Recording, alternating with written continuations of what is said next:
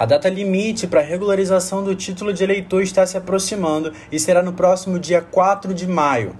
Adolescentes entre 16 e 18 anos que não possuem a obrigatoriedade podem tirar o título dentro dessa data limite também. Você poderá requerer a primeira via do título, mudança de município, alteração de dados pessoais, alteração de local de votação só com a justificativa de facilitar a mobilidade ou revisão para regularização da inscrição encerrada. De acordo com a legislação, o registro de eleitores, a transferência de domicílio eleitoral e a revisão são encerrados 150 dias antes do pleito para que a Justiça Eleitoral possa organizar a votação em todo o Brasil. E hoje em dia tudo isso pode ser feito de casa pelo site oficial do TSE.